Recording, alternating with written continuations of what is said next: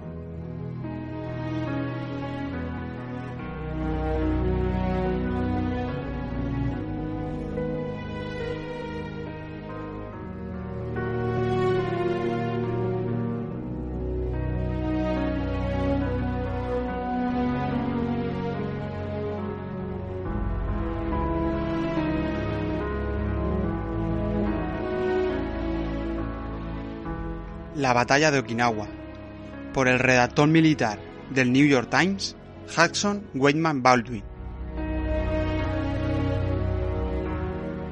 El domingo de Pascua, primero de abril de 1945, día de rogativas y de esperanzas para un mundo en guerra, espejean bajo un cielo sin nubes las aguas del mar de la China Oriental.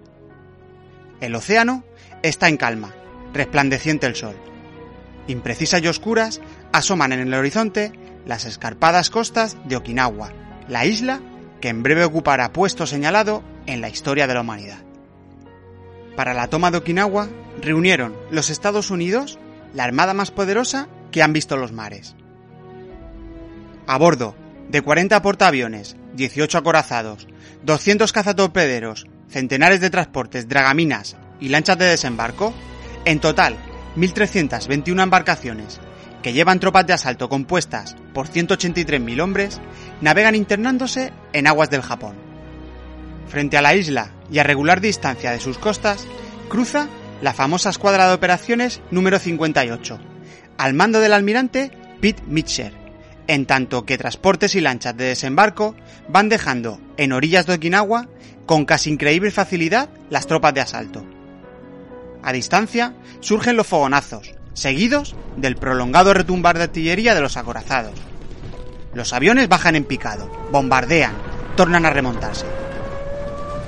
Las posiciones japonesas guardan desconcertante silencio. Un soldado de infantería estadounidense que acaba de coronar la bombada cima de uno de los cerros de Okinawa se enjuga la frente y murmura, he durado más de lo que creía.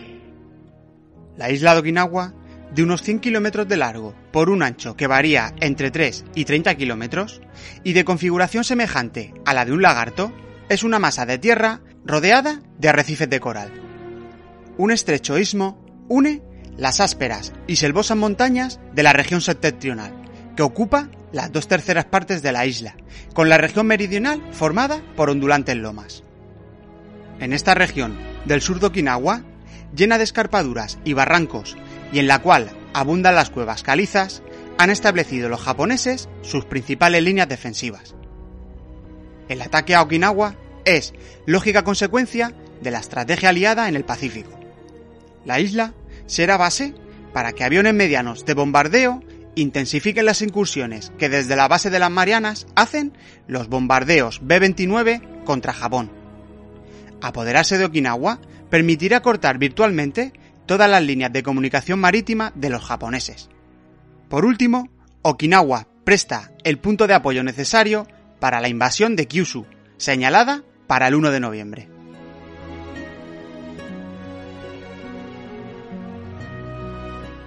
Conforme a los planes, la toma de Okinawa ha de ser operación rápida para efectuarse en un mes o menos. El servicio de información calcula que el enemigo tiene en la isla 60.000 hombres y 198 piezas de artillería de grueso calibre. Pero Okinawa reserva a los atacantes ruda sorpresa, que no tardará en desvanecer las esperanzas de una pronta victoria. Más de 110.000 hombres de las fuerzas enemigas quedarán en el campo y 7.400 habrán de rendirse. Las pérdidas estadounidenses pasarán de 49.000 hombres muertos, heridos o extraviados antes de que termine la última batalla. El alto mando japonés ha resuelto defender Okinawa y emplear el grueso de las fuerzas aéreas y navales que aún restan al imperio para aniquilar la escuadra de los Estados Unidos. Para esto último, cuenta principalmente el enemigo con los kamikazes, aviones con los que sus pilotos precipitan en vuelo suicida a fin de que estallen al chocar contra su objetivo.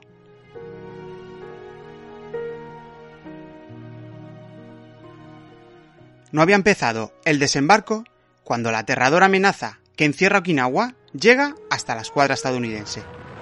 Un kamikaze hace blanco en el buque insignia Indianapolis. Otro da en el Adam. Un torpedo pone al Murray fuera de combate. Y el Skylark vuela por los aires al chocar con un torpedo fijo. Llegado el día 3 de abril, los recuerdados fondeaderos de Keramarreto están llenos de barcos abriados. El 6 de abril es día de gran actividad. En tierra, cerca del cerro llamado El Pináculo, se ha empeñado recio combate, el primero de la terrible lucha para forzar la línea fortificada de Suri. En el mar, acorazados y cruceros bombardean las posiciones japonesas, pasando y repasando. ¿Te está gustando este episodio? Hazte fan desde el botón Apoyar del podcast de Nivos. Elige tu aportación y podrás escuchar este y el resto de sus episodios extra. Además, ayudarás a su productor a seguir creando contenido con la misma pasión y dedicación.